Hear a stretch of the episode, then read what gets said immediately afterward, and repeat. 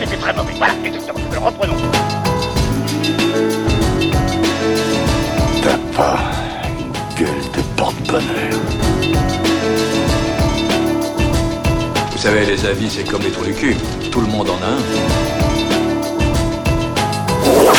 Bienvenue tout le monde à After Eight, épisode 118. After Eight est un talk show qui déconstruit la pop culture. On y parle de tout. Ciné, comics, séries, bouquins. Et aujourd'hui, on va parler bah, de tout ça parce que c'est nos traditionnels épisodes de fin d'année. Alors pourquoi épisode de fin d'année si tôt dans l'année? Euh, D'abord, euh, 2020 n'est pas fini et il faut prendre nos précautions. On l'enregistre un peu en avance. On ne sait pas comment ça va se terminer encore. Et donc, euh, c'est pour ça qu'on s'est réunis avec mes camarades Stéphane Boulet. Hello papa. Eh, salut Daniel, comment ça va Bah écoute, euh, ça va très bien. Si vous entendez un bruit de bébé, je suis désolé, c'est parce qu'on enregistre un peu tôt et qu'il est réveillé. T'as toujours pas Et- de congélateur, si je comprends, c'est ça Oui. et l'autre bébé, c'est le bébé Benji. Comment ça va Benji?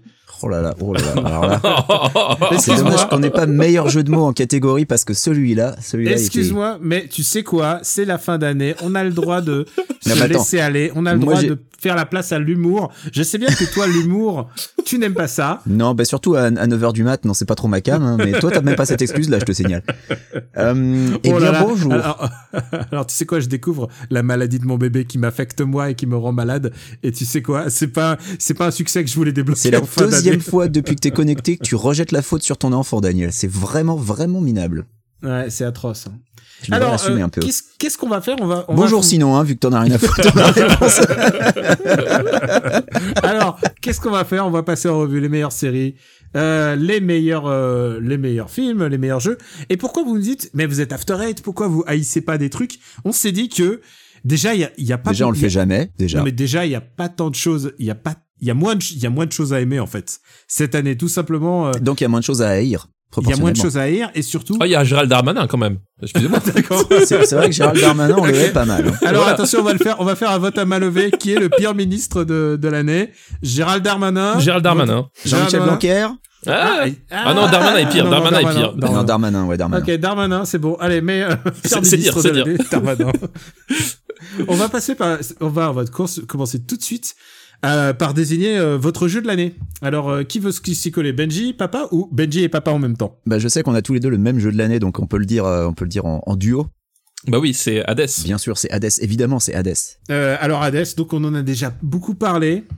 Et euh, c'est un c'est un roguelike qui coûte pas très cher que vous pouvez avoir sur Switch et sur PC si je me souviens bien. C'est ça, ouais. Euh, ouais, sur, mais sur toutes les consoles, je crois. Il est sorti sur PS4 et Xbox One aussi, Est-ce non que tu es sûr? Je suis pas sûr. Euh, pas, pas Ah bah je suis pas, je suis pas sûr sûr parce que je l'ai sur Switch, mais euh, ça serait surprenant qu'il soit pas sorti ailleurs.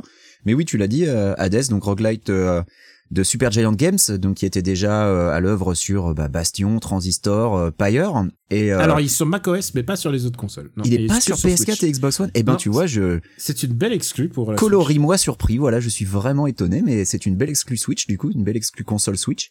Euh, Hades, c'est donc tu l'as dit, c'est un roguelite en, en 3D isométrique euh, et euh, et qui qui est- qui est basé bah, sur la mythologie grecque et particulièrement sur euh, l'histoire donc du, du fils de Hadès qui s'appelle Zagreus et euh, que j'avais appelé euh, Zagréon, je sais plus quoi. Donc quand on en avait parlé, j'avais C'est un le mec gros- qui s'est vachement documenté. Jean-Jacques, là, gros ouais. trou. Ah ouais, ouais, j'avais un gros trou noir. Ouais, Jean-Jacques, euh, là. exactement. Euh, mais donc, et pourquoi c'est pourquoi c'est génial? Ben en fait parce que euh, il y a vraiment eu un, un travail d'écriture absolument hallucinant. Et puis aussi bon le, le- le design hein, visuellement c'est c'est superbe, le- la, la direction artistique est est incroyable. C'est ils sont tous super beaux. Ils sont tous on va dire beaux comme des dieux puisque ce sont des dieux ou des demi-dieux. Ça, tombe quand même super bien. Euh, mais voilà l'écriture est, est, est géniale parce que euh, le principe d'un roguelike c'est que tu vas refaire la même chose encore et encore et encore et encore euh, jusqu'à ce que mort s'en suive. C'est le principe, hein, parce qu'à chaque fois que tu meurs, tu le refais. Mais euh, mais là, euh, l'histoire se découvre et, et tu même au bout de je sais pas, je suis à 90 runs, il y a encore des nouveaux trucs qui apparaissent. Il y a un contenu, une richesse qui sont complètement euh, hallucinants. Et euh, puis voilà quoi, c'est c'est bien écrit, c'est il y a des il y a des petites blagues, il y a de l'humour. Le a- doublage est extrême, extrêmement bien. fait. le doublage est sublime, euh, mais vraiment tout est bien. La prise en main est incroyable. Il y a des vraies différences avec les armes. Le C'est ce que gameplay j'allais est dire, ouais. top quoi. C'est ce que je veux dire parce qu'effectivement Su- Su- Super Giant, euh, euh, on les connaissait évidemment pour leur direction artistique euh, et leur écriture, ça a toujours été leur point fort. Et leur point faible, ça a toujours été le gameplay en fait. Euh, voilà, je sais pas si vous vous rappelez vrai que Bastion. Bastion, je l'ai lâché à cause de ça, ouais. Euh, Bastion, c'était c'était quand même un, un jeu en, aussi déjà en, euh, en, en vue isométrique, mais où tu devais taper des ennemis et en fait le, le hitbox était complètement pété. Tu, tu, tu tapais à côté alors que le mec il était vraiment littéralement en face de toi, il pouvait pas aller ailleurs. Ouais. Euh, et, et là pour le coup, Hades, c'est un c'est un gameplay vraiment super carré euh, avec des armes qui se jouent complètement différemment et avec des modules d'armes euh, et des pouvoirs qui te permettent vraiment, de- enfin de de- de- d'avoir des sensations vraiment très différentes à chaque fois.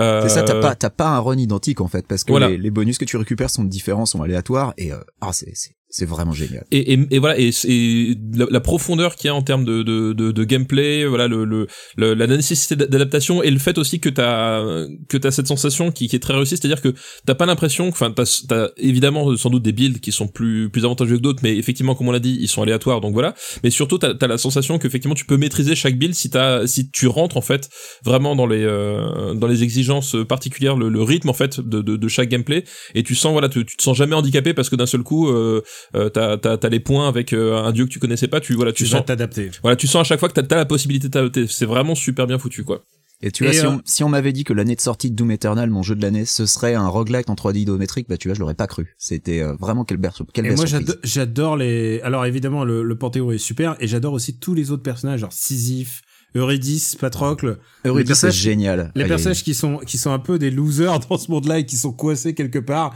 et dont les dialogues évoluent en fonction de ce que tu apprends sur eux ou de tes affinités avec eux et ça je trouve ça vraiment. Surtout vraiment Eurydice, elle est, elle est turbo vénère. Je, je l'adore. Elle est géniale. ouais Moi, j'aime c'est génial Moi ouais. j'aime Patrocle parce qu'il est dépité quand même. ah mais Patrocle, il est, bah lui aussi, il est un peu turbo vénère, mais il est deg parce que, mais bah, je veux pas spoiler. non, non, oui, il est deg, oui, il est deg. On, on- voilà, ils sont, ils- c'est des, c'est des dieux qui sont deg. Et, euh, et t'as ma- Sisyphe, Sisyphe qui fait un peu le, le benet un peu idiot mais gentil, tu vois. Ziff qui, qui, qui voit le, le bon côté des choses alors que C'est ça. même, Alors que lui, il a un putain de supplice, quoi.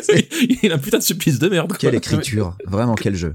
Et en plus, euh, oui, voilà, c'est- ça, ça peut jouer aussi comme un dating sim. Donc, euh, t'as, oui, envie, mais oui. T'as envie de savoir ce qui va se passer entre les deux. All the way Et pour ma part, euh, bah écoutez, euh, Hades c'est mon c'est mon autre jeu de l'année. Mon, mon jeu mon jeu de l'année c'est quand même Yakuza. C'est euh, Yakuza donc Like a Dragon donc c'est Yakuza 7 qui était sorti en janvier au Japon. Ouais. Et pour pour la première fois d'abord euh, un Yakuza sort euh, avec une euh, vraiment un delta de temps euh, ridicule quoi. Il est il est sorti en janvier au Japon, il est disponible en novembre en France, en français dans le texte. euh, en conservant les voix japonaises et pour avoir rejoué, enfin c'est hypnotique, c'est génial. Et je pensais pas en fait parce que Yakuza en fait il a, jamais eu de chance. Il tombe toujours euh, tous les épisodes de Yakuza tombent toujours des années où il y a des jeux extraordinaires. Et là Là, c'est vraiment lui l'épisode extraordinaire. En plus, les gens me demandent, eh, c'est Yakuza 7. Si j'ai pas fait les six précédents, euh, et je m'appelle et, et, je- et je et je partage l'ADN de Benjamin François. Comment faire? Et ben je lui dis Yakuza. Apparemment, celui-là, tu peux vraiment commencer par celui-là. coup, Yakuza parce que 7, c'est le jumping point comme on dit. Tu Ouais. peux commencer par celui-là. Euh, c'est vraiment euh, c'est idéal pour commencer. À la fois c'est un nouveau système et en même temps ça reprend des vieux clichés.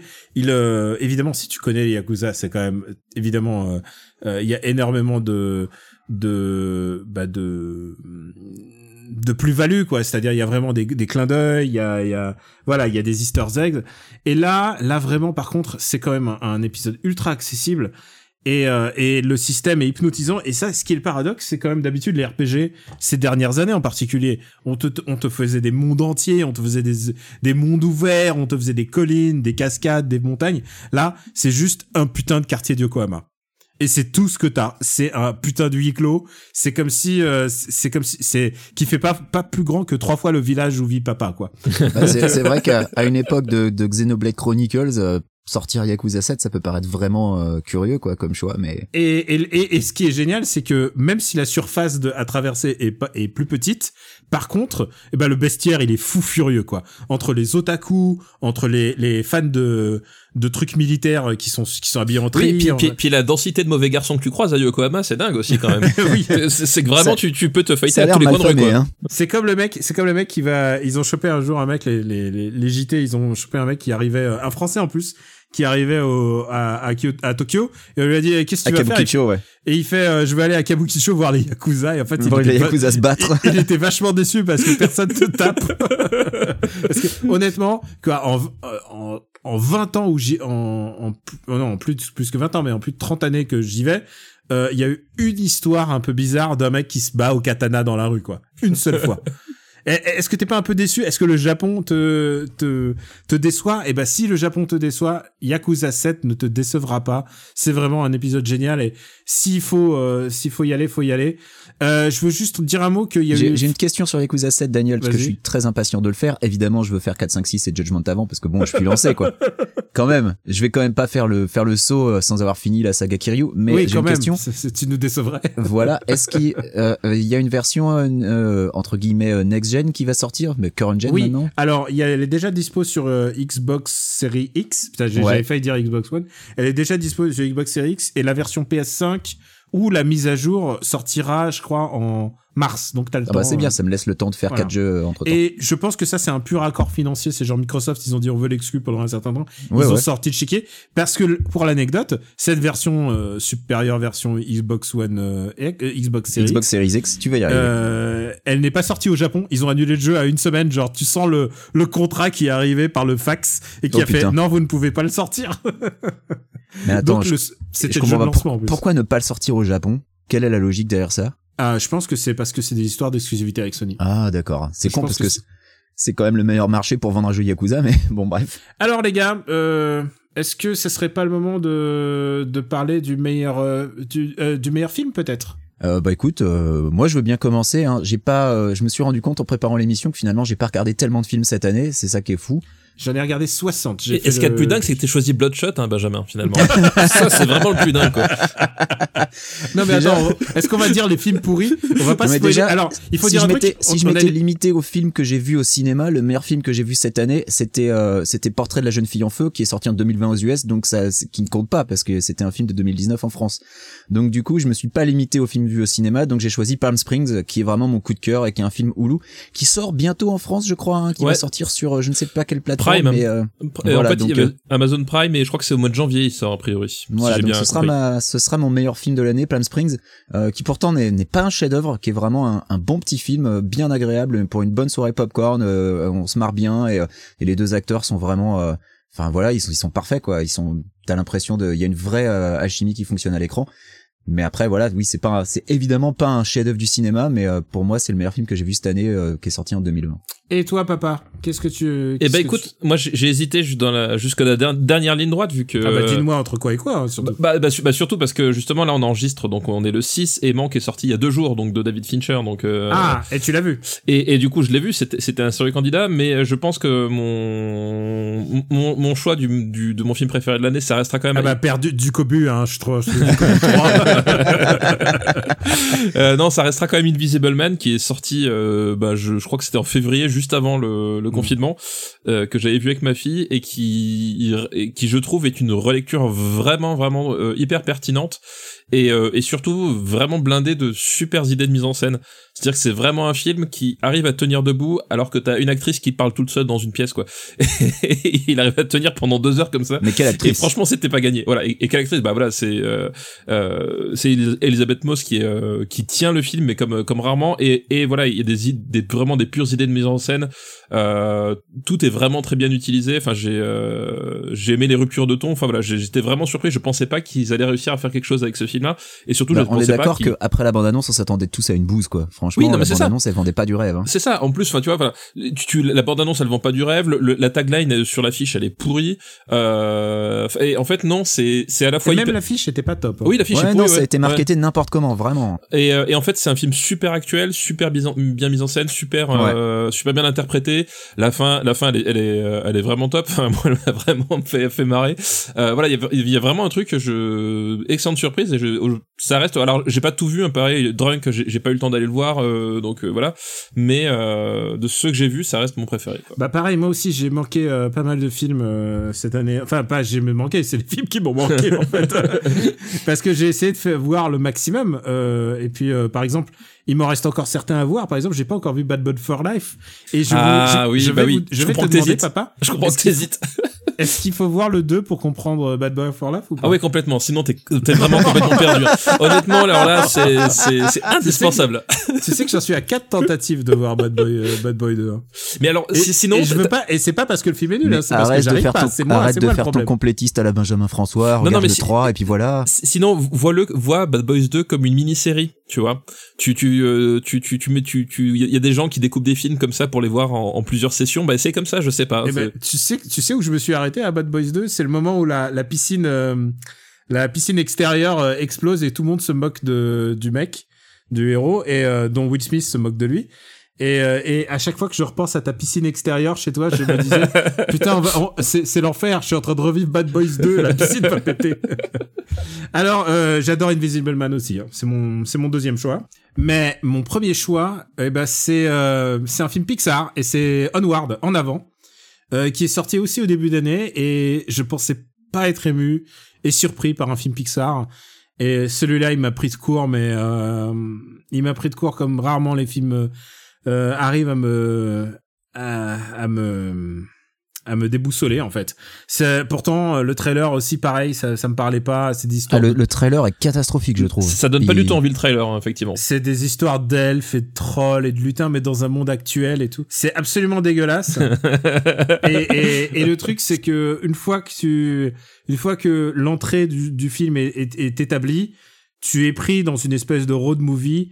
Et, euh, et comme et là et là il y a un truc important c'est que c'est un Pixar. Et c'est qu'en général j'ai toujours j'ai tendance à penser que les Pixar se foirent un peu sur le dernier tiers sur la fin. Et là justement ça te prend la main jusqu'à la fin jusqu'au euh, jusqu'au au final. Et le final il m'a complètement euh, il m'a détruit Euh, donc voilà je pense que je sais pas en fait j'ai repensé à essayer de penser à tous les films mais en tout cas c'est celui qui m'a le plus ému euh, voilà c'était en avant et euh, Je je sais que c'est le dernier film que j'ai vu en salle en avant. eh ben et t'as aimé? Alors j'ai bien aimé, euh, surtout parce que je m'attendais vraiment à pire à cause du trailer. J'ai pas été aussi emballé que toi, mais je pense qu'il y a, il y a des raisons qui font que. Euh, pour moi, c'est c'est du ventre mou plus plus euh, de Pixar, mais j'ai mais j'ai bien aimé quand même. C'est Ah, c'est largement mieux que ce que j'aurais cru. Je, je, je crois que Pixar en fait c'est ça qui est faut jamais les sous-estimer parce que ils peuvent tout d'un coup te faire te sortir un truc comme Coco Ouais, euh, ouais. comme en avant et ils ont ils ont c'est un studio qui a J'ai cette préféré capacité, Coco quoi. par exemple, tu vois. J'ai préféré Coco. Ah mais je veux bien euh, croire hein, Coco euh, Coco aussi euh, la la fin euh, à la Mm. fin je voyais flou à la fin c'était Mais pas- je comprends euh, aussi que celui-là t'es beaucoup plus pris émotionnellement parce que bah parce qu'on a tous nos sensibilités et nos histoires et euh, et que toi je je comprends que ça t'ait touché à ce point-là sans problème. Ouais donc euh, je recommande je sais pas si c'est disponible sur Disney mais de toute manière Aux US oui, mais en France euh, non parce que chronologie des La, médias. chrono- ouais, la chronologie des médias, ouais, je pense qu'on. d'ici 2021 je pense que l'univers entier sera disponible sur euh, Ah bah Disney+. oui, oui, ça c'est clair. Mais pas en France à cause de la chrono des médias. C'est vrai. Euh, les gars, je pense que on devrait faire notre série de l'année en fait. Oui. Ouais, bah, qui se Euh, lance Moi, papa. je- Vas-y Bah, papa. Bah écoute, euh, The Last Dance, tout simplement. Ah, c'est Euh, vrai. Bah oui, l'épopée des Chicago Bulls euh, lors de la dernière euh, saison de, de Jordan, euh, le sixième titre ou pas, euh, le retour de, de Scottie Pippen ou pas, euh, le départ de Phil Jackson ou pas, enfin voilà, tous ces tous ces éléments là. Euh, Et, et I took it personally. Voilà, et, et effectivement, et, et, et avec euh, une, une plongée dans le, voilà, une plongée dans, dans ce qu'est Michael, euh, Michael Jordan en tant que comme et, et que, que sportif. Euh, voilà, donc euh, avec d'une tonne d'images inédites, et c'est ça qui est le plus maboule, c'est que euh, Michael Jordan, c'est le sportif le plus filmé de de sa génération. Genre, c'est le mec, euh, c'est des, des images, des photos, on avait sous tous les angles, et ils arrivaient encore à avoir des des images inédites puisqu'en fait le, le documentaire qui avait qui était prévu à l'époque était était jamais sorti pour des histoires de de droit et euh, et, l'anecdote veut qu'en fait euh, Michael Jordan il a décidé de, euh, de, de de donner son go pour le, le montage du projet quand euh, LeBron James a fait gagner euh, Cleveland en pour le titre en fait et du coup à ce moment-là LeBron James fait un truc que personne n'avait jamais fait en NBA c'est-à-dire qu'il est revenu depuis un, un, l'écart de, de 3-1 que personne n'avait jamais fait et donc il a fait un exploit historique, il a fait ok laisse tomber, je lui prouvais que c'est pas le meilleur donc il a fait son documentaire dans la foulée. Et je pense que cette anecdote à elle seule résume tout toute la, la personnalité de Michael Jordan qui est un type qui ne veut rien lâcher et qui euh, et qui va tout faire pour être euh, le premier partout peu importe si les enjeux sont, sont grotesques il a besoin de gagner quoi et euh, et le portrait est assez fascinant en fait de de, de, de ce type là franchement, je, bah, j'approuve. hein. C'est- C'était vraiment, euh, c'était fascinant. Même si on n'est pas branché basket, ou alors qu'on aime plutôt ce qu'on appelle le bah, ce que les- le basket apporte dans les mass médias en fait. Ce que moi j'aime dans le basket, c'est les commentateurs de les commentaires de basket euh, qui sont parfois éclairés et, et j'adore comment les gens en parlent. C'est ça qui m'intéresse plus que le jeu lui-même. La dernière fois que j'ai vu un match, c'était parce que t'étais à la maison et je me souviens j'ai acheté une chaîne payante euh, pour, euh, pour que tu puisses voir ton match. C'est vrai, c'est vrai, c'est vrai. Ça, je- eh, tu sais, moi, je traite C'est bien ça les le gens. sacrifice. Eh non, mais je traite bien les gens. Je veux qu'ils soient bien. Et c'est d'ailleurs, c'est un match de finale euh, Cleveland contre Golden State Warrior hein, à l'époque. Donc, ah, euh, voilà. je me souviens bien. Euh, non, pas du tout. euh, Benji. Euh, bah je sais pas, je pensais que tu pouvais peut-être y aller aussi, histoire de pas toujours être le dernier, mais euh, Alors, écoute, sens. moi, je, je me rends compte un truc, c'est que j'ai pas regardé de série de 2020. bah euh, écoute, c'est moi à part, à part, à part, à part celle que je vais citer, à c'est part ça. celle que tu citais, à part celle que que papa a citée, j'ai juste, je veux juste dire un truc, c'est que j'ai regardé le premier premier épisode de Queen's Gambit hier. Je me suis dit tiens, bon, je vais regarder un peu euh, ce dont tout le monde parle. J'ai un petit souci, c'est que c'est une série qui parle d'échecs. J'adore regarder les échecs et on voit pas vraiment les, les on voit pas les, les coups en fait. Euh, J'aurais bien voulu que ça soit un petit peu plus un petit peu plus euh, tenu en termes de de narration d'échecs. Et sinon, euh, j'ai vu Mandalorian cette année. J'ai pas même pas vu la seconde saison, mais Mandalorian est de fait ma série de l'année parce que techniquement elle est sortie cette année en France. Est-ce que ça passe? Je sais pas. Ah oui, ça. Ah, passe, ça ouais. passe, ouais, Ouais, ouais, ça ça passe. Sinon, euh, sinon je suis, euh, sinon ma- mes séries de l'année c'est que des vieilles séries et je peux vous le dire. J'ai commencé The Office, euh, euh, j'ai regardé, euh, euh, j'ai- bah, re- repris The Wire. Tu vois, c'est, je suis, je suis dans le passé. Voilà, pour les séries, je suis dans le passé. Je suis désolé. J'ai vu quand même, je, parce qu'il faut les lister en fait plus que dire. j'ai vu La Flamme avec Jonathan Cohen et suivant les épisodes, c'est très très drôle euh, et surtout les premiers en fait, pas à l'époque. Mais où- ça c'est 2020 du coup, donc c'est bon. ça, c'est 2020, ouais. Et puis, bien sûr, j'ai une autre série qui m'a... Alors, je dis qu'elle m'a hypnotisé. Je sais pas si je peux dire que je l'ai aimée, mais elle m'a hypnotisé. Et c'est à toi, Benji. euh, C'est ta série de l'année. Bah écoute, voilà, c'est, euh, je crois que c'est la seule série sortie en 2020 que j'ai vue parce que j'ai toujours pas vu The Last Dance et que je vais pas citer euh, DuckTales parce que DuckTales n'a pas commencé en 2020, euh, même s'il va s'arrêter en 2020 ou un. Mais c'est évidemment Tiger King parce que comme toi, ça m'a hypnotisé et même en sachant euh, tous les euh, toutes les petites combines, euh, tous les trucs avec lesquels euh, le documentaire s'arrange un peu avec la avec la réalité, ça est resté un, un truc complètement incroyable. Tu l'as dit, hypnotisant.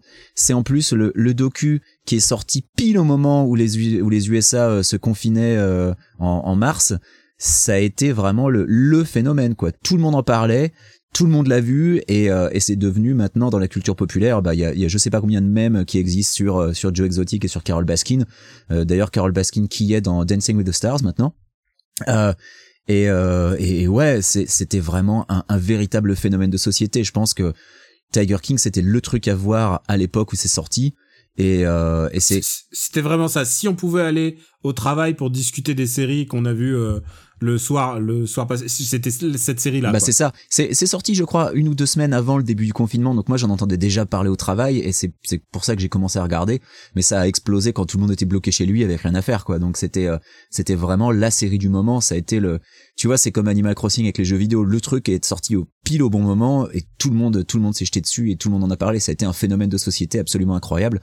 En tout cas aux USA, je sais pas comment ça a été reçu en Europe, mais Tiger King aux USA, ça a été gigantesque. Donc c'est pour moi la série de l'année vraiment euh, euh, pas forcément parce que c'est la meilleure série mais parce que c'est celle qui a qui a représenté 2020 euh, je dirais le de de la manière la plus symbolique. Euh, bah, je pense que ouais, c'est vraiment c'était ce qu'on appelle un water fountain show, c'est-à-dire c'est le Ouais. la série qu'on dont on discute avec les gens en fait. et- C'est la série qui a pris le relais de Game of Thrones, tu vois. C'est après chaque épisode, euh, il fallait Oui, en parler. T'avais besoin d'en parler. Il y avait un besoin d'extérioriser le truc, de se dire c'est pas possible, quoi. Alors, euh, les gars, je pense que euh, il faut euh, parler d'une d'une d'une mode et on, on a créé on a créé un award spécial rien que pour ça. Euh, c'est le meilleur remake, tous médias confondus. Ça peut être un jeu, ça peut être un film, euh, ça peut être une série. Quel est selon vous le meilleur remake, le meilleur, c'est meilleure série? Benji, à toi. Bah écoute, je vais commencer. Le, le problème qui s'est posé, c'est que finalement, j'en ai pas trouvé beaucoup qui étaient sortis cette année au final. Euh, donc, euh, donc, euh, je vais dire, je, et je sais que je vais dire les, les mêmes choses que papa. Euh, en jeu vidéo, ça va être Black Mesa qui est enfin officiellement sorti en version 1.0, euh, donc ce, ce remake euh, de, de Half-Life. Qui ne se contente pas de le remasteriser en HD, mais qui a aussi complètement euh, réécrit une partie des niveaux, euh, qui a supprimé des passages qui étaient un peu longs, un peu chiants, un peu mal foutus, euh, qui a euh, qui a largement amélioré tout ce qui était la fin sur Xen, donc ce, ce final de Half-Life qui avait été un peu roché à l'époque euh, de la production par Valve, euh, de ce, ce passage dont Valve eux-mêmes étaient pas forcément super contents. Black Mesa, c'est vraiment la c'est le meilleur moyen de découvrir Half-Life euh, de nos jours en 2020. Il y a vraiment plus aucune raison de jouer au jeu d'origine, si ce n'est pour euh, pour le, le côté historique. Mais si on veut découvrir l'univers de Half-Life euh, par son premier épisode, ben Black Mesa c'est vraiment le, le meilleur moyen de nos jours. Ouais, mais je suis complètement d'accord. Effectivement, c'est c'est euh, le, le le remake tel qu'on tel qu'on devrait tout, le- tout le temps avoir, c'est-à-dire que c'est le, le le le remake qui sort, qui sublime vraiment le matériau d'o- d'origine, euh, à tel point qu'effectivement, euh, du coup, euh, à moins de, de vouloir être un vrai complétiste, un historien, tu t'as pas de raison de passer sur une version qui est plus moche, euh, qui est moins bien foutue et et qui au final a a des niveaux finaux qui sont beaucoup moins intéressants. Donc euh, voilà, c'est euh, bel exploit. et J'ai c'est aussi mon remake de l'année quoi. Et, pour euh, ah bah je sais pas tu non mais tu voulais dire un truc sur Black Mesa ou sinon je passais Euh, sur non, le film? alors j'ai essayé Black Mesa, mais je lui ai donné sa chance, mais je, je crois que je suis pas, je suis pas câblé, comme disait euh, François Mitterrand, euh, pour, euh, pour, les, pour, pour les, les Doom-like, en fait, pour le, pour le FPS. Je, j'ai pas, j'ai pas eu la patience, en fait. J'ai, j'ai pas eu le truc qui m'a fait, euh, ah, il faut que tu continues de jouer. Genre, J'ai, perdu mon intérêt là-dedans. Mais je suis désolé, hein, j'ai essayé. hein, non, non, mais t'as essayé, je, c'est, écoute, c'est, c'est louable. Euh, et puis, bah, au cinéma, bah, évidemment, Invisible Man, euh, pour le Et- coup, Est-ce Oui. que vous pourriez me spoiler Bla- Black Mesa après, après l'émission? Genre, qu'est-ce qui se passe à la fin? Parce que est-ce qu'il y a, il y a quelque chose qui arrive à la fin? Je sais pas. Euh, bah, on pourra te spoiler, ouais, si tu veux. Ok, d'accord. euh, Invisible Man, donc, euh, qui pour le coup, alors, euh, est-ce est-ce un remake? Disons que ça, ça C'est une reprend un relecture. concept qui est, voilà, Voilà. c'est un concept qui est très vieux, euh, qui a déjà été vu euh, plusieurs fois au cinéma, à la télévision, et pour le coup, bah, papa a déjà tout dit tout à l'heure, c'était vraiment une super surprise, un très bon film, bourré de bonnes idées, et donc, euh, pour moi, c'est le meilleur remake euh, euh, au cinéma de cette année. Bah, pour moi, ça sera Demon Souls. Bah, bah, évidemment, euh, je veux dire, c'est le jeu, il est sorti sur PS3. Alors, c'est à la fois le meilleur remake et le remake le, le, le moins ambitieux, parce que c'est que, c'est que graphique. Et par contre, en, en termes de graphisme, c'est incroyable. C'est, je pense que c'est un des plus beaux Bah, jeux c'est- sur Terre. C'est le seul jeu vraiment next-gen qui est sorti de cette sortie, euh, enfin PS5, euh, Xbox. C'est le seul Non, non, il y a Spider-Man. Miles Morales, qui est vraiment next-gen. Ouais, non, non, ouais, mais, mais, en fait, est-ce quand qu'il regardes. a vraiment une gueule next-gen En fait, j'ai pas, enfin moi j'ai pas la sensation vu de loin, je l'ai pas vu tourner. Euh, euh, J'ai pas la sensation non plus. Quand il joue en 4K avec le ray tracing, c'est supposé être next-gen. Moi, je t'avoue que j'ai du mal à voir la différence avec je vois euh, pas la diff non plus. ouais. avec Et- euh, sans ray tracing. En revanche, je vois la différence en 60 FPS. Et là, pour le coup, ça, pour moi, c'est next-gen. Bah, pff, ouais, mais euh, ok, d'accord, mais est-ce que ça justifie un tel euh, dévouement d'achat? Ça, c'est un, c'est peut-être un autre débat. Bah, Ce que je veux est, dire, c'est que quand moi, même ce que beaucoup j'en plus vois, beau que le premier Spider-Man, je trouve. hein? Miles Morales, je le trouve beaucoup plus beau que le premier Spider-Man. Ah moi, pas moi. Je trouve que le premier est beaucoup plus riche en fait. Ce qui se passe, en fait, si tu regardes euh, les rues, les passants, les machins, tous les petits détails. Dans le premier, c'était super fignolé. Dans le deux, et là, dans Miles Morales, c'est un peu à, laisser à l'abandon. Ah, c'est marrant, j'ai exactement le- Ah, le- et l'inverse. Et je peux te le dire, je suis en train de refaire euh, remaster dans ce moment. Eh, Je peux te le dire, j'ai platiné les deux en un mois là. Non, mais Alors je en peux vous le dire, je l'ai pas fait. Alors euh, s'il vous plaît. euh, non, mais je fais remaster juste après avoir fait Miles Morales. Et genre, ça me choque à quel point euh, Miles Morales est beaucoup moins riche, en fait. Mais, euh, mais, mais voilà, euh, du coup, euh, Demon's Souls, c'est à la fois le, le truc le plus ambitieux visuellement et en même temps, c'est exactement le même à la virgule près. Alors que, par exemple, il y a eu le remake de Sword of, de Seiken Densetsu 3, donc qui s'appelait Trial- Trials, Trials of Mana of Mana, ouais. qui à la fois refait tout et en même temps ne m'intéresse absolument pas. C'est j'ai essayé et je trouve ça euh, euh, j'ai un vrai problème avec le jeu original que je trouvais déjà un peu chiant à l'époque. Et bah et ben en fait, euh, je trouve que le remake est respecte ça et c'est un petit peu chiant.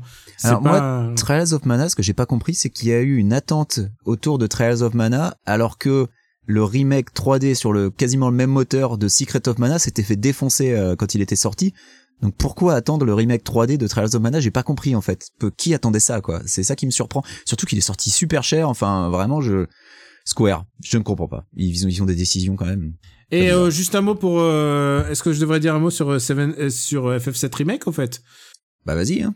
Écoute, euh, c'était un super remake et puis soudain ils se sont dit tiens on va mettre des serpillères volantes pour parce que c'est ce- parce que c'est ça qui manque au lore de FF7 Et, et littéralement, il y a un des personnages, il dit c'est quoi ces merdes de serpillères qui volent Ouais. et, euh, et je crois que c'est une vision méta de ce que j'étais en train de vivre. Tu l'as fini, euh, papa? Ouais, je l'ai fini et effectivement, il y a des trucs super. Enfin, rien que visuellement, c'est, enfin voilà, c'est extraordinaire. Et puis, c'est- extraordinaire. Le propos du jeu est super. Euh, le, le- le- la refonte du, du système de combat, c'est top. Euh, par contre, effectivement, il y y a la surcouche méta avec les serpillères qui globalement euh, consiste à, euh, euh, à à supprimer tous les événements un peu traumatisants avec un avec un le, le, le jeu qui te regarde dans les yeux qui fait un petit clin de fait hé t'as cru que? Et en fait non. Et je pense que c'est pas forcément l'angle qu'on qu'on qu'on attendait. Et qui euh, voilà c'est un peu le côté euh, oui on a bien compris que les fans euh, ne voulaient pas revivre certaines scènes vous inquiétez pas vous les revivrez pas. Enfin moi c'est c'est comme ça que je l'ai compris. Donc je pense que c'est pas la bonne option. Et surtout il y a des il y a des passages qui sont vraiment super chiants en fait. C'est que t'as t'as certains couloirs où, où ça te prenait deux minutes de tra- traverser l'original là du coup ils ont voulu le rallonger parce que en fait le et jeu là, ils te mettent un mini game de pince qui Voilà. te soulève euh, Ouais, un ça, bus et qui remet le bus. Et... Et, Et tu et, fais, et du coup, ils, voilà, ont, ils ont pourquoi rallongé certains trucs qui un peu inutilement euh, parce qu'il fallait que ça, ça atteigne euh, 40 heures de jeu. Donc, euh, c'est sur le fond, c'est un, c'est un, c'est un super remake, mais euh, voilà, il, il paye aussi certains certains choix que je trouve un peu discutables. quoi. Et euh, bah écoute, voilà, voilà pour les remakes un petit peu. Bah, attends, Euh, papa, il a pas donné son pire. Ah, tu veux un pire remake? Oui, c'était l'occasion de redéfoncer Warcraft 3 Reforge qui est sorti euh, juste avant le, le confinement, je crois, euh, où en fait euh, Blizzard ils avaient Warcraft 3 qui est un, qui est un jeu avec une, une communauté énorme et qui est un jeu ultra pionnier puisque euh, il a fait naître plein de sous-genres en fait avec son justement la communauté et le modding, euh, voilà notamment euh, peu importe ce qu'on en pense, mais League of Legends etc. C'est c'est des jeux qui qui qui, qui doivent énormément à, à Warcraft 3 et ils ont décidé de, de tout piétiner ça et de sortir un, un remake qui est à peine plus joli euh, qui a qui euh, et qui a débarrassé tout ce qui faisait l'intérêt de Warcraft 3 euh, voilà bah, 15 ans après la sortie et c'est enfin c'est vraiment une catastrophe d'avoir sorti un truc dans ce dans ce truc là donc le le il reste la campagne qui qui les campagnes solo qui sont toujours top mais le le, jeu autour enfin c'est c'était une belle arnaque Je pense que il faut faire. vu qu'on était coincé, vu qu'on était coincé chez nous, euh, pour la plupart, enfin, ou même même si on est, même si t'es dans la montagne, t'étais quand même relativement coincé. Tu pouvais pas rencontrer d'autres gens. On a refait des trucs euh, anciens. On a joué à des vieux jeux. On a vu des films. Euh, papa, je sais qu'on a refait la même chose que toi. Donc c'est un award spécial de l'œuvre qu'on a enfin lu, joué ou euh, euh, en 2020. Eh ben écoute euh, j'allais On dire a fait le même. Euh, pa- pa- Par ricochet, effectivement, ce sont les, les gifs animés de The Office. Euh, puisque j'ai commencé The Office en fin euh, 2019, mais je l'ai terminé en 2020. Et en plus, mon grand drame, c'est que je l'ai fini juste avant le confinement. C'est-à-dire que j'aurais pu me le réserver pour le confinement, euh, mais j'ai terminé juste avant. Et, euh, et quelle, quelle claque. Enfin, vraiment, euh, vraiment incroyable. Je ne pensais pas euh, vivre ça en, en, en démarrant ce, cette série. Euh, et je parle évidemment de la, de la, la version US parce que j'ai vu j'ai vu la version US, j'ai j'ai vu la version française, j'ai vu la version anglaise, j'ai vu la version canadienne. Euh, et là, le, Ah oui, le- complétiste quand même. ah bah un vrai complétiste, un vrai complétiste. Euh, alors j'ai pas poussé la version euh, la version néerlandaise quand même. Euh, Il y a une version indienne qui sort bientôt. Ouais, j'ai mes limites, euh, mais la version US, euh, un, un vrai chef-d'œuvre de l'humour euh, incroyable quoi. De vraiment, j'ai très très belle claque. Je m'attendais pas à ça quoi. Et pour ma part, bah écoute, euh, moi aussi je me suis mis à The Office. J'ai toujours pas fini. J'en suis saison 6, mais alors il y a des épisodes, au bout de saison 6, tu comprends un peu les algorithmes. Tu sais exactement ce qui va se passer. Mais euh, il y a quand même des épisodes qui arrivent à me surprendre et je suis assez, je suis vraiment ravi et surtout il y a un truc qui, il y a un truc, je sais, pense que t'as- ça t'a fait la même chose, papa. C'est ce moment où tu découvres un mème ultra connu et tu dis ah c'est ce gif. Ah, c'est là. c'est là, exactement. Et tu ris quand même. Euh, Oui. Bah oui, bien sûr, bien sûr. Et c'est ça, et c'est ça qui est fort. génial. Ouais, ouais, exactement. Et, euh, et en même temps, ce qui est génial, c'est que ça nous permet de, de discuter ensuite de, hum, bah, de bah, des séries qu'on, de, bah, on, on discute de nos personnages préférés et surtout de ah qui est vraiment l'enfoiré dans cette histoire. Et euh, parfois on en parle dans Super Ciné Battle, on en fait euh, quelques bonus. Et j'ai- pour ma part, j'ai dans les trucs que j'ai rattrapés, j'ai vu Fleabag, Ah, j'ai vu euh, Fleabag aussi ouais, Ah, cette j'ai année. toujours pas vu Fleabag. J'ai vu. excellent, Et c'est très très bien ouais. Très très euh, donc c'est la la to-do list euh, s'évapore au fur et à mesure. Et surtout je me suis attaqué à un gros morceau je me suis dit et si je me regardais Jojo? Et j'en suis à Star Crusader donc j'ai fait un peu la moitié du chemin. Et Ah, le euh, film avec Hitler, c'est ça?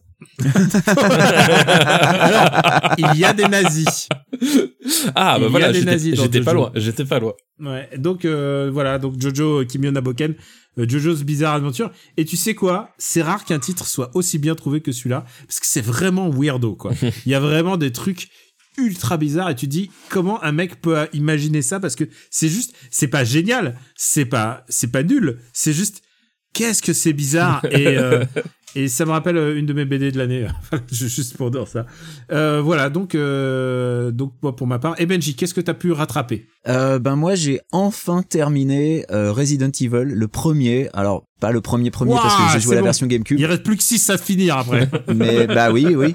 Le, le truc, c'est que ah, je crois qu'un des éléments déclencheurs, c'est que euh, quelqu'un m'a offert le, le remake du 2 euh, sur Steam qui était dans ma wishlist. Et donc du coup, je me suis dit, faudrait peut-être quand même que je m'y mette parce que Resident Evil, le pire, c'est que je l'avais acheté euh, quasiment à sa sortie. Euh, j'avais dû l'acheter en 2003, donc quelques mois après sa sortie. Et j'avais commencé à y jouer, mais je l'avais jamais terminé parce que je crois que j'avais déjà expliqué que, en fait, la, c'était la première fois que un jeu vidéo me faisait trop, trop stresser parce que, euh, parce qu'à cause des sauvegardes limitées, de, du fait de Oui, pas ouais. pouvoir sauvegarder quand tu voulais, du fait de pouvoir complètement niquer une partie si tu sauvegardais avec pas de vie et pas d'herbe, bah en gros, euh, ça me stressait trop l'idée de tout devoir refaire et du coup, je l'avais jamais terminé. Donc là, je, m'y suis collé, je m'y suis collé avec une FAQ. Euh, histoire de pas trop me faire chier avec les énigmes à la mort moelle qui étaient complètement débiles. mais c'est un jeu super court quand même t'as pas besoin de FAQ non? Euh, non, non, attends, quand tu, quand tu connais pas, c'est hyper casse-couille avec les énigmes de merde là, franchement, c'est, c'est infâme. ouais ça ça Donc, prend euh, ça prend 6 heures maxi non? Euh, bah, avec ma FAQ, j'ai mis 6 heures, ouais. Ah d'accord ok Bon, moi j'ai ouais. l'impression que c'est un jeu qui a toujours mis 6-7 heures quoi que soit la version Et, euh, et honnêtement, en plus, le- la version GameCube, elle- je sais pas si elle est, si c'était pareil sur PlayStation à l'époque, mais putain, les zombies dans lesquels faut vider un chargeur, mais, mais merci quoi, quel enfer.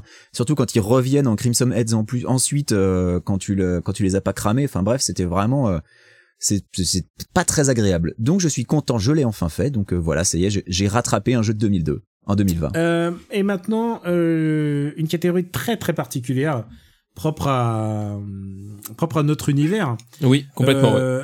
La meilleure moustache de 2020. Borat, Borat. Eh bah oui, évi- Forcément évidemment. Borat. On est d'accord que c'est Borat. Évidemment, évidemment. C'est Borat. Après, il y a des moustaches qui ont des petits mérites. Hein. Mais moi, c'est pour ça, j'allais dire, je, je- comme je savais que vous alliez euh, citer celle de Borat parce que, elle est- enfin, c'est, elle est incontournable, la moustache de Borat, en, surtout en 2020. Euh, je voulais signaler, quand même euh, signaler celle de Mark Bowen, le guitariste de Idols, qui a une, Eh oui. et une très très très belle moustache, surtout qu'en plus, elle est beaucoup plus tombante cette année que les autres années. Je pense que le confinement a pas dû aider.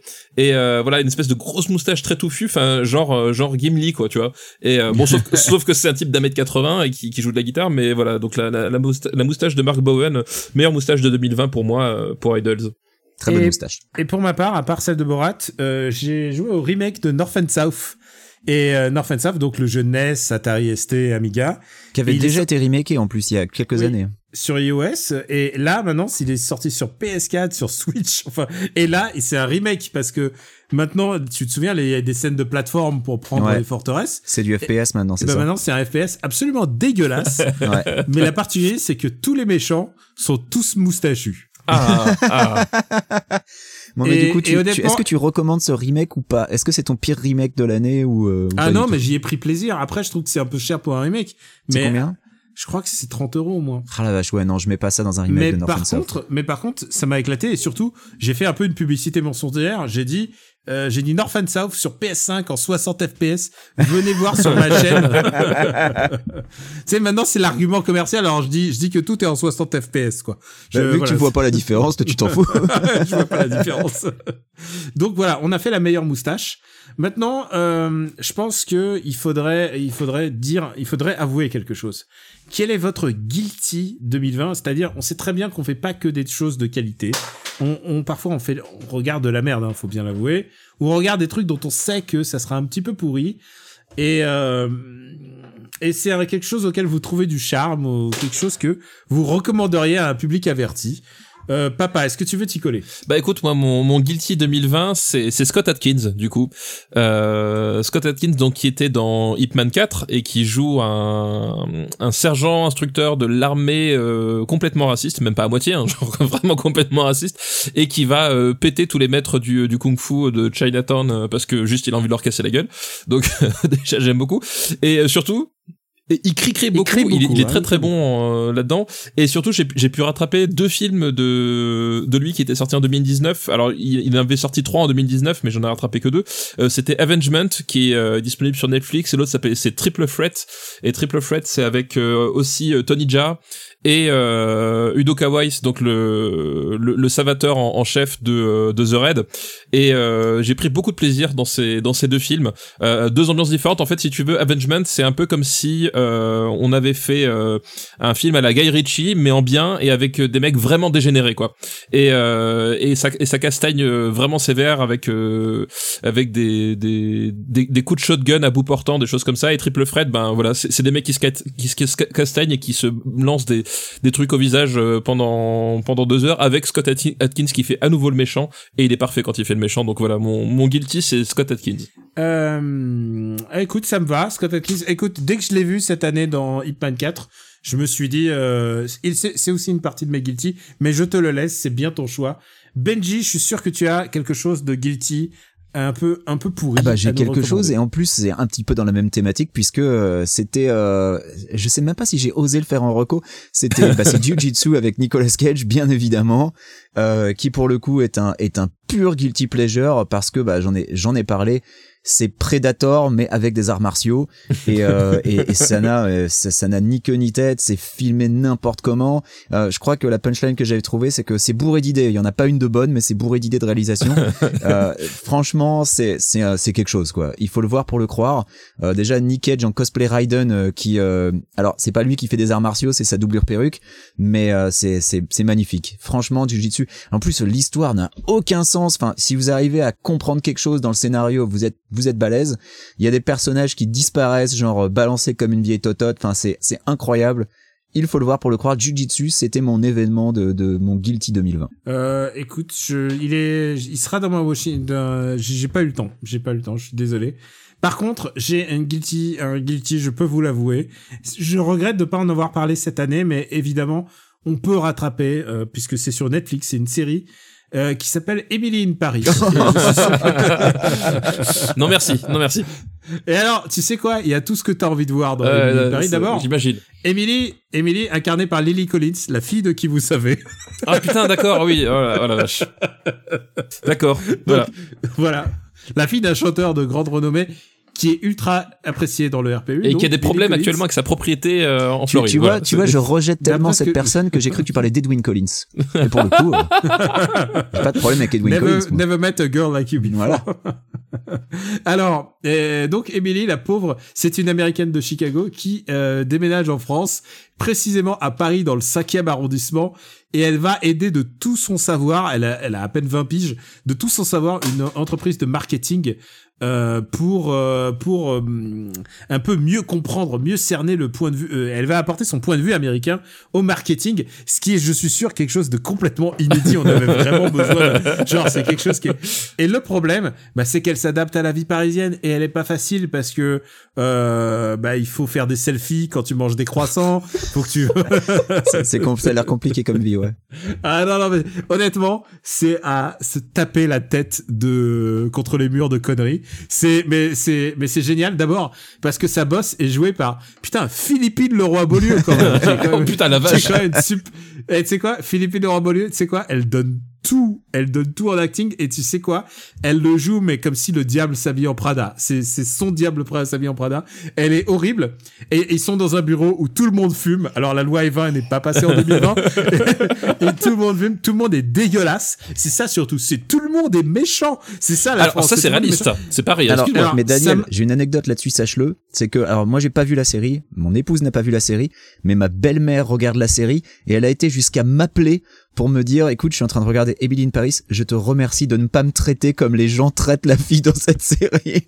Ils sont tous méchants avec elle. Euh, alors l'action est située dans le cinquième arrondissement. Ce qui est génial, c'est qu'elle est un peu crucruche parce que euh, elle elle n'a pas compris que en France il y a un étage 0 et 1, 2, 3, 4, 5 et donc elle se trompe d'étage parce qu'elle croit que c'est 1 et du coup elle tombe dans l'appart appartement du super beau, euh, de son super Mais beau ça, c'est pas juste en France, c'est partout sauf aux USA, quoi. Faut savoir que le rez-de-chaussée aux USA n'existe pas, c'est l'étage ouais. 1. Bien sûr, mais ouais. au, au, au Japon, au Japon non plus, il y a plein de pays. où- Mais genre, il suffit juste, tu sais quoi, c'est pas, c'est pas, c'est pas sorcier quoi. Tu vois qu'il y a un étage zéro, tu vois un 1, tu te dis c'est passé un truc quoi. Genre, le, le pire, c'est que même aux USA, il y, y a un concept vraiment bizarre, c'est que des fois, ils appellent ça le lower level.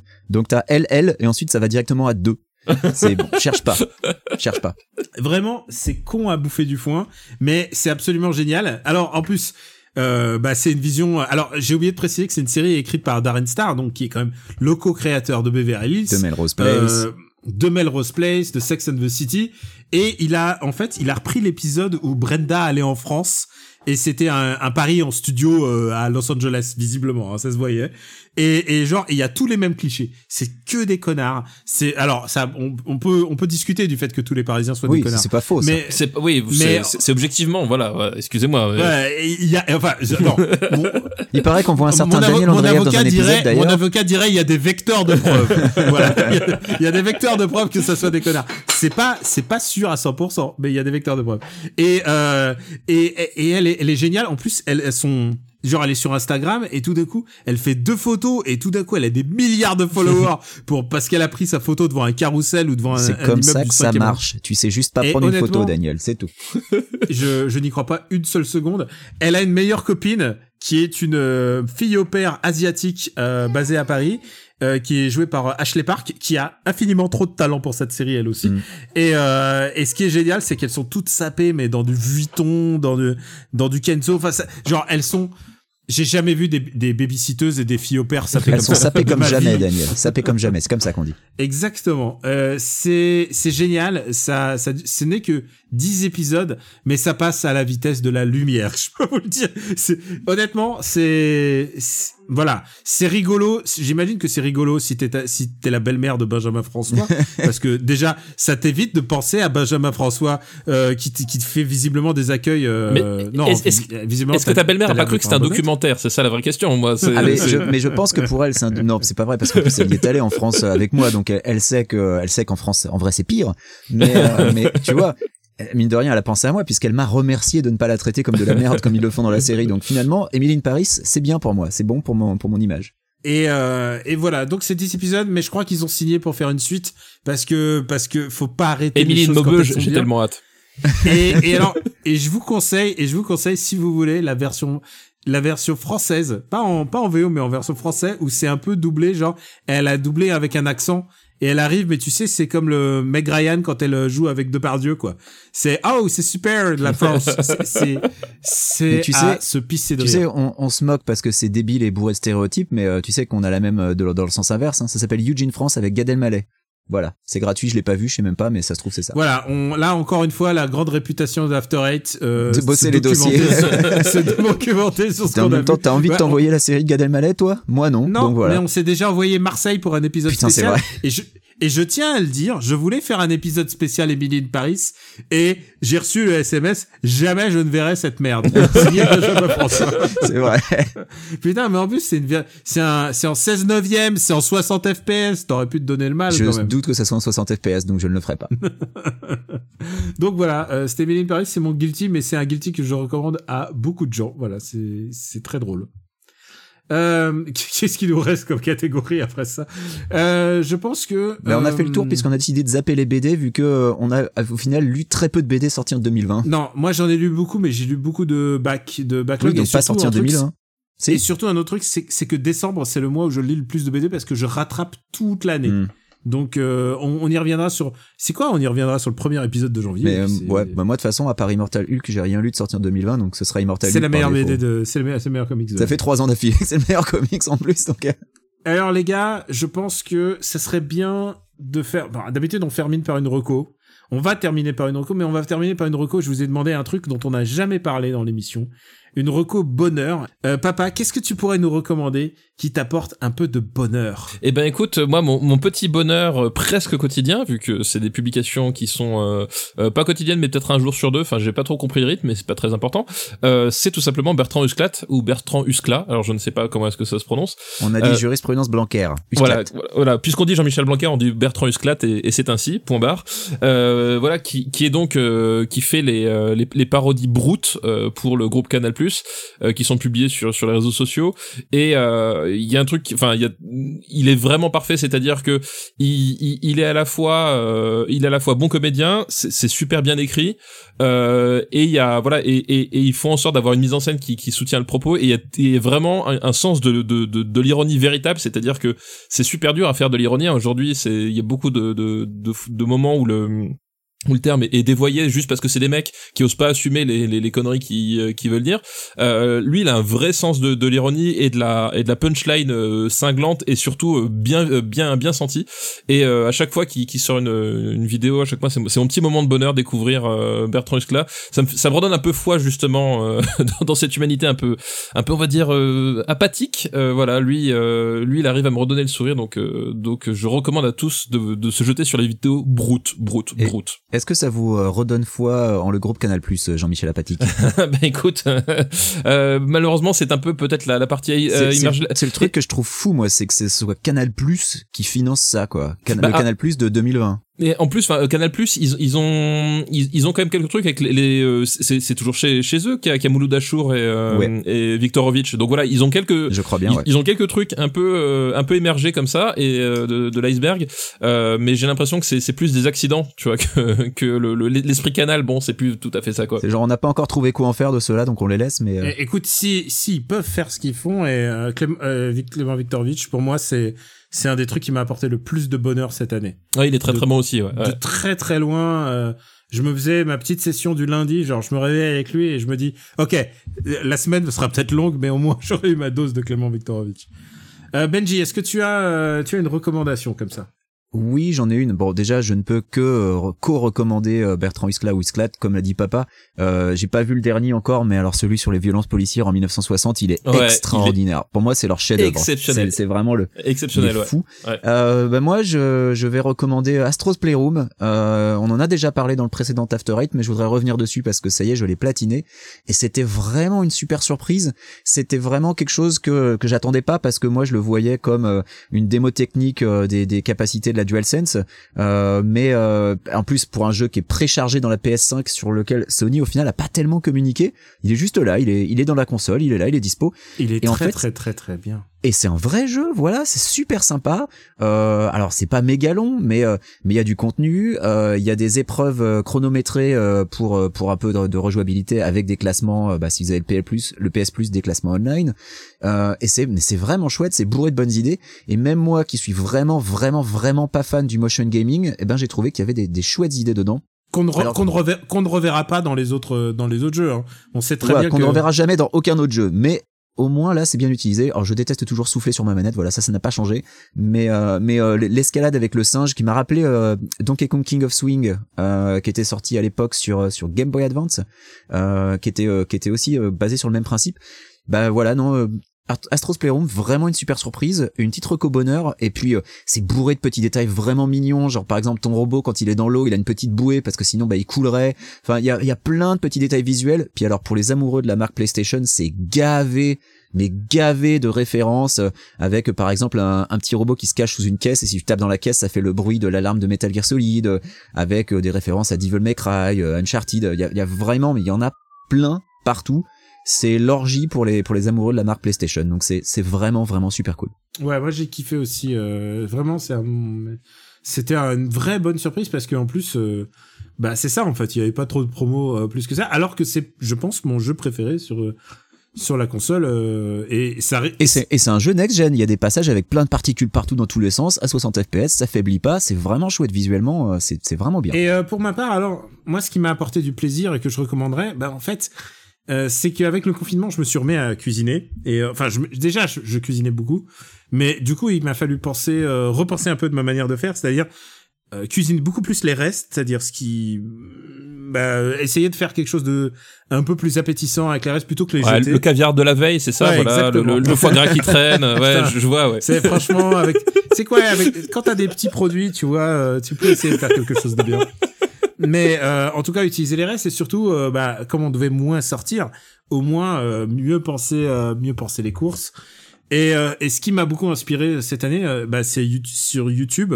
Le premier confinement, ça a été YouTube et j'ai j'ai abondamment regardé des vidéos de cuisine pour essayer de me donner des idées, mais aussi pour essayer de de mieux comprendre comment faire les choses, des techniques et euh, des bons euh, des bons trucs. Je vous donne je vous donne quelques uns. Euh, je suis extra fan de Hiroyuki Terada. C'est un chef. J'ai cru que t'allais dire euh, les spaghettis bolo par Squeezie. Non. Mais bah. Alors Hiroyuki Terada a, a- a déjà une qualité parce qu'il a presque un nom qui sonne comme euh, Hiroyuki Sanada, qui est notre Oui, j'ai cru que t'allais parler de lui au début, ouais. Je, je me qui est, suis dit, merde. qui est un chef, je C'est crois, un mi- mix entre entre Hiroyuki Sanada et Katsuya Terada en fait. C'est. Exactement. Et c'est un chef euh, qui est, je crois, à Miami et il fait euh, la cuisine asiatique. Mais par contre, euh, ah, il est, il est, sub- il est d'une efficacité. Par contre, attention, lui, il montre comment il, parfois il tue les animaux de manière un peu graphique. Attention, euh, si vous avez des enfants. Euh, évidemment, j'ai vu les classiques. J'ai vu beaucoup. Euh, j'ai vu beaucoup de cuisine italienne aussi parce que la cuisine italienne c'est quand même les pâtes et c'est très pratique à faire. Euh, Il y en a un qui me faisait assez rire, c'est Vincenzo's Plate. Et lui, il, y avait aussi une vidéo où il critiquait les. Ça, c'est un, évidemment comme beaucoup d'Italiens, Il, il, il est critique les mecs qui mettent de la crème dans la dans les dans la carbo, c'est ça Exactement. Et il regardait les, Ah. les vidéos de Carbo et il devenait, il devenait tout pâle. Euh, il y a beaucoup de, je peux pas tous les name dropper parce qu'il y a beaucoup de cuisine coréenne, beaucoup, beaucoup de, et je sais même pas lire les, les noms des, des chaînes auxquelles je me suis abonné. Euh, il y a Cooking, Cooking with Morgan qui m'a beaucoup accompagné, euh, pendant, pendant ce confinement, donc je la remercie. Ça, c'est mon, mon guilty. Et surtout, euh, non, c'est pas mon guilty, c'est mon, c'est, ma recommandation. Et surtout, le deuxième confinement, j'en avais un peu ras-le-bol. J'ai eu un petit, j'ai eu un coup de déprime. Euh, je me suis dit non, je peux plus, j'ai plus la force de cuisiner. Et là, ils ont resupprimé les, les restos. Et là, j'ai dit ah non, il faut que je me remette. Et pour positiver, j'ai essayé de changer de groove. Et pour ça, j'ai découvert TikTok. Et alors, la cuisine sur TikTok, les recettes de cuisine qui vont en 30 secondes. Il y en a un que j'adore. C'est un mec qui s'appelle Dude Can Cook. Et ce mec-là, il a plein de bonnes, euh, de bonnes astuces et de bonnes cuisines. Il a un truc pour faire euh, du, euh, il a, il a, les- il fait les meilleures patates, hein, je trouve, mais aussi il a plein de trucs pour être euh, efficace dans, dans, dans sa cuisine. Il m'a donné une bonne recette de, de, de sel pour faire ton propre sel et pour qu'il ait un peu plus de goût et qu'il y ait plus d'arômes et tout. Vraiment, Vad Dude Can Cook m'a m'a vraiment, m'a vraiment accompagné. Mais il y en a plein en fait. Euh, j'ai découvert, en fait, j'ai découvert les mecs qui font de la real TV. Euh, là, les, les Top Chef et tout ça, ils sont sur euh, TikTok. Je regarde pas Top Chef, mais par contre, je les ai découverts là-dessus. Euh, donc euh, voilà, TikTok. euh, dites pas que TikTok c'est nul parce qu'il y a vraiment il y a des les cuistots ils sont là-bas pour faire des recettes en 30 secondes. Et, et en 30 et en 30 secondes, euh, tu sais exactement ce qu'il faut faire. C'est vraiment euh, super chouette. Je veux juste dire un truc aussi. J'ajoute euh, puisque c'est une reco un peu fin d'année tout ça.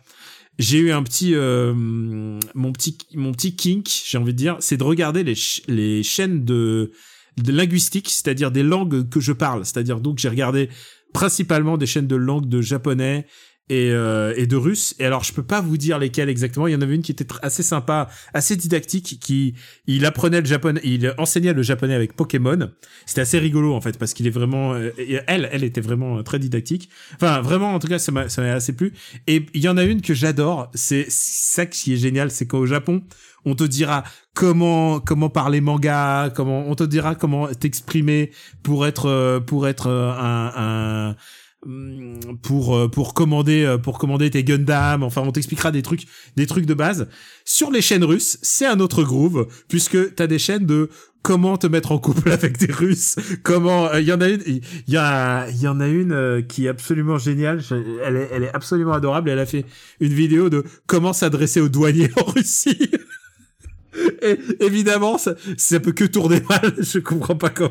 Oui, forc- forcément, oui, je, je vois pas Genre, comment ça peut bien et, se terminer. Et, et quand elle quand elle dit la voix du douanier, ça a toujours l'air super autoritaire. Et vous savez quoi? Pour avoir eu affaire avec des douaniers russes, c'est la vérité. Ça se passe comme ça. Et en fait, j'aime bien le, le fait que chacun adapte le langage Et le vocabulaire, eh ben, en fonction des besoins, c'est-à-dire pour les Japanais, mais pour pour tout ça, on leur apprend la J-pop, on leur apprend des trucs. Pour les Russes, on t'apprend, on t'apprend comment éviter comment éviter les problèmes avec la police, avec avec les douaniers. Et je trouve ça bien en fait que on apprend des trucs thématiques sur YouTube. Voilà, c'est c'est juste pour vous dire mon, mon petit bonheur. C'est c'est en fait, je peux passer des heures à regarder YouTube et je me le mets parfois en fond juste pour travailler.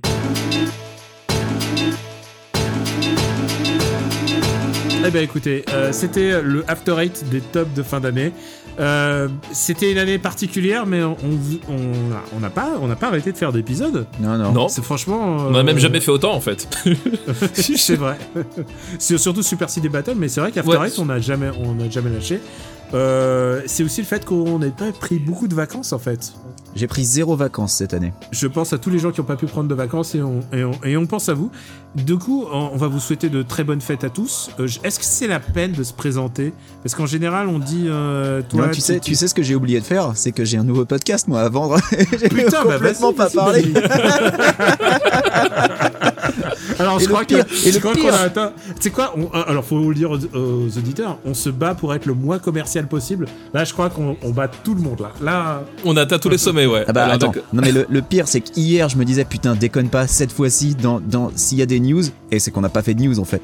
S'il y a des news parle de, du nouveau podcast, nouveau podcast dont j'ai publié le premier épisode à 3h du mat parce qu'il fallait qu'il soit présent sur euh, sur Apple Podcast et t'es obligé d'avoir un épisode pour pouvoir publier et le faire valider. Bon bref. Donc oui, j'ai un nouveau podcast, euh, j'en avais déjà parlé la- la- dans la précédente émission mais ça y est, l'épisode 0 est sorti, il est disponible. Il est disponible sur Apple Podcast mais aussi sur le site web officiel. Donc ça s'appelle La moto de qui déjà? Et ça parle euh, donc de Ready Player 2, enfin l'épisode 0 parle plutôt de Ready Player 1 et de notre affect sur, sur Ready Player 1. Et quand je dis notre, bah, c'est pas vous deux, c'est deux autres chroniqueurs, euh, puisqu'il s'agit de Brice et de Camille, qui euh, donc vont avec moi lire Ready Player 2. Et c'est un club de lecture, donc euh, voilà, je vous invite à, si vous êtes intéressé par le sujet, à écouter l'épisode 0 où on, revient sur Ready Player 1 et, euh, et ce, que, ce que nous a apporté euh, Ready Player 1, ou ce que nous a retiré Ready Player 1 sinon.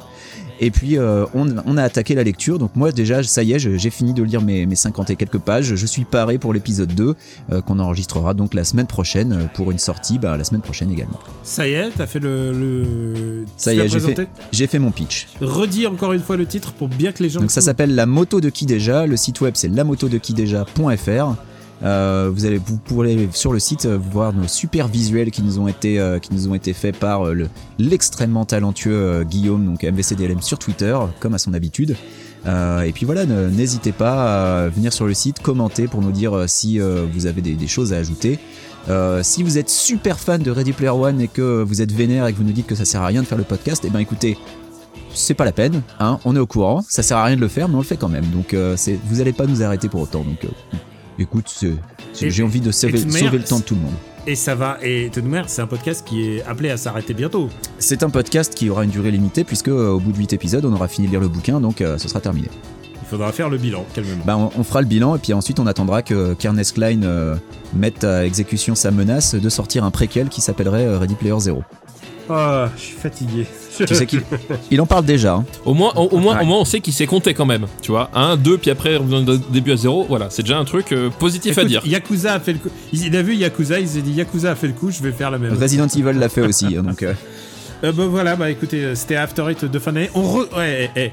on re- remercie tous les gens, les patriotes, qui permettent bah, bah, de produire ces podcasts, de produire ces petites folies et qui permettent de, bah, de, bah, de Euh, payer bah, l'hébergement, de payer le de graphiste. payer l'hébergement, euh, voilà. les designers, les graphistes et, euh, et puis euh, on remercie euh, Canada's Bike from Akira pour le, pour le générique. C'est vrai, Bien c'est sûr, vrai. Euh, Bien sûr, j'oubliais. J'aimerais bien qu'ils soient en concert. Ah, j'aimerais tellement aussi. un concert de Canada's Bike from Akira. Parce que oui, il y avait une catégorie dont J'aimerais t'as pas parlé, concert, hein. Daniel. C'était le truc le plus en haut de notre to-do list pour 2021. C'était quoi? Ah, moi, c'était retourner au cinéma. Ah, c'est vrai. Et papa, il en avait un aussi. Ah Oui. bah tiens, bah oui. Qu'est-ce que tu veux faire? Alors toi, c'est retourner au cinéma. Papa, tu veux faire quoi? Et moi, c'est euh, boire des bières autour de jeux de société avec des gens qui ne sont pas des gens de ma famille. Parce que boire des bières avec mes enfants, c'est pas. Voilà, tu vois. Alors, alors ça, ça c'est faux, c'est faux. Il m'est arrivé cet été de de voir ta fille. Non, je, je. De Bon, boire alors- des bières alors- avec tes enfants. Alors non non, alors, tout- pour être tout à fait pédagogue, je, je, je lui ai fait goûter la, la, la bière, tu vois. Je, je, je lui ai dit, écoute, t'as le droit, essaye, voilà. Puis euh, Mais euh, oui, et bien sûr, c'est ce qu'il faut faire. Faut pas dire, euh, faut pas dire c'est caca parce que sinon elle va essayer toute seule et, et en au plus- contraire, là tu l'as guidée. En, plus, on a, on, on a été soft, c'est-à-dire qu'on lui a, on lui a proposé une DSP. Donc tu vois, comme une- un truc déjà un peu plus sucré, un peu plus aromatisé. Euh, bon, ça a pas pris pour le moment, mais euh, je, je sais qu'un jour les gènes, euh, elle pourra pas lutter vraiment contre, quoi. Et donc elle perdra ses cheveux. J'espère pas pour elle. Ou alors elle va, elle va faire comme tonton Daniel, elle fait ah non le houblon c'est pas ma cam. C'est possible, hein, c'est possible. Et, et pour ma part, euh, 2021, bah, euh, le truc le plus en haut de ma to-do list, c'est refaire du sport, puisque je suis à l'arrêt. Ah bah oui. Je suis à l'arrêt total. Euh, je ne, j'ai impossibilité de, voilà, je peux pas faire les trucs sur. J'ai essayé, regarder sur YouTube et je tombe toujours sur des trucs de bouffe. Donc voilà, c'est ma faute. Mais oui, euh, j'ai un vrai problème, c'est que j'ai, c'est l'année la moins sportive. Ce qui est le paradoxe par rapport à l'année précédente où je suis juste monté en haut d'une montagne, je suis juste monté en haut du Kilimanjaro et là cette année zéro et je le sens, je me sens moins. euh, moins résistant, je me sens moins bien dans, ma peau tout simplement. Et donc euh, voilà, ce sera le, premier truc que je vais faire en janvier.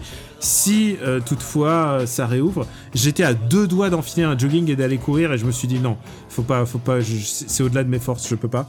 En fait, courir dehors avec la pollution, c'est un peu, voilà, c'est pas, un, peu, un peu contradiqué. Mais donc voilà, pour moi, c'est reprendre le sport et j'espère que vous tous qui êtes en train de faire votre jogging, en train de, en train de nous écouter, bah, je vous dis, c'est qu'une bande de vénards. Voilà, c'est tout. C'était After Eight. euh, After Eight, donc celui des tops, celui de fin d'année. Et si on a fait ce, celui des tops, ça veut dire que qu'est-ce qu'on fait pour le prochain, les gars? Euh, des flops Mais non, on fait les blockbusters. Ah, il n'y en a pas eu cette année, ça va être compliqué, On Daniel. fait le classement des blockbusters et tout à l'heure, j'ai listé. euh, il y a il y a beaucoup moins de films que d'habitude, mais vu leur gueule, ils vont, ça va être rigolo. Par contre, ce qui, ce qui va être drôle, c'est c'est la liste de départ avec la liste d'arrivée. Là, ça va être marrant. Ah oui, ça, c'est- c'est. il Y a...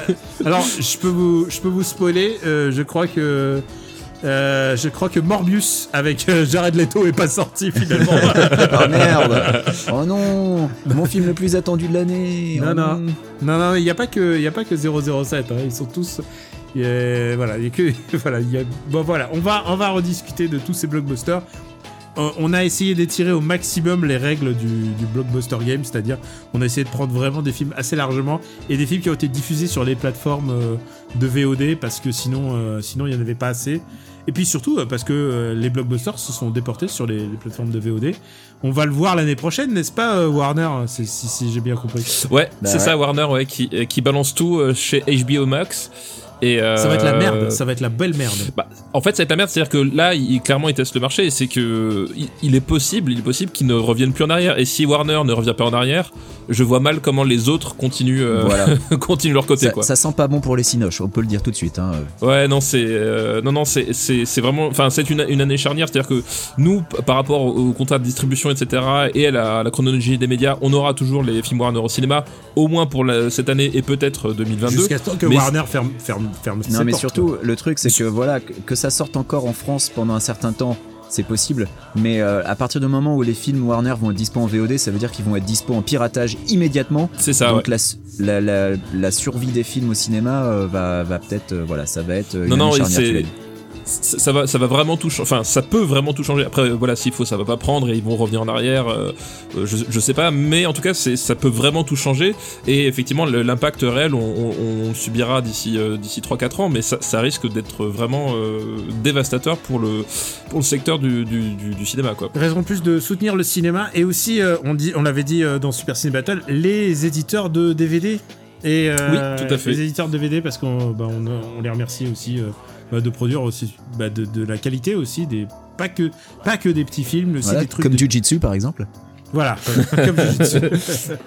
Donc, on vous remercie tous de nous avoir suivis. After Eight ne s'arrête pas. On va donc parler des blockbusters dans l'épisode suivant. Euh, je vous embrasse tous les deux, les gars. Eh Mais ben, oui, gros bisous, oui. gros bisous. Bisous, bisous à tous.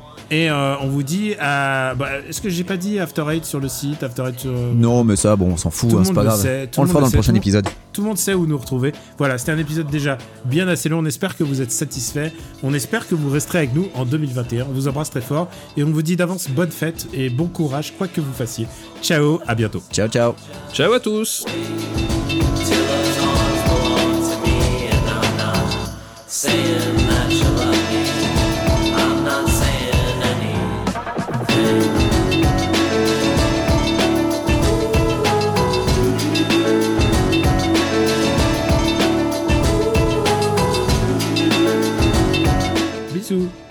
Oh non, pas bisous. Surtout papa, il a de la barbe. Oui, voilà. Ça bah, pique. Ça va, on n'a pas été trop long pour un épisode de fin d'année. Non, ça va, ça va. Bah moi je vais devoir vous quitter les messieurs. Fais des Oh bisous. non, reviens Reviens, non, fais pas le con Fais pas le con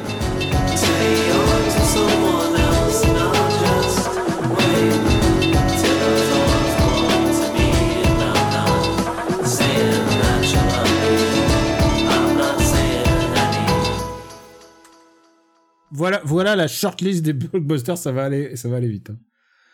Alors, euh, Frigga, il est retardé, donc hop, j'enlève Frigga. Ouais, celui-là, tu peux le dégager, ouais. C'était quoi déjà, Frigga? Dorman, est-ce qu'il est, C'est retardé? le, c'est le, comment s'appelle, Deadpool, le mec, euh, euh, Ryan Reynolds.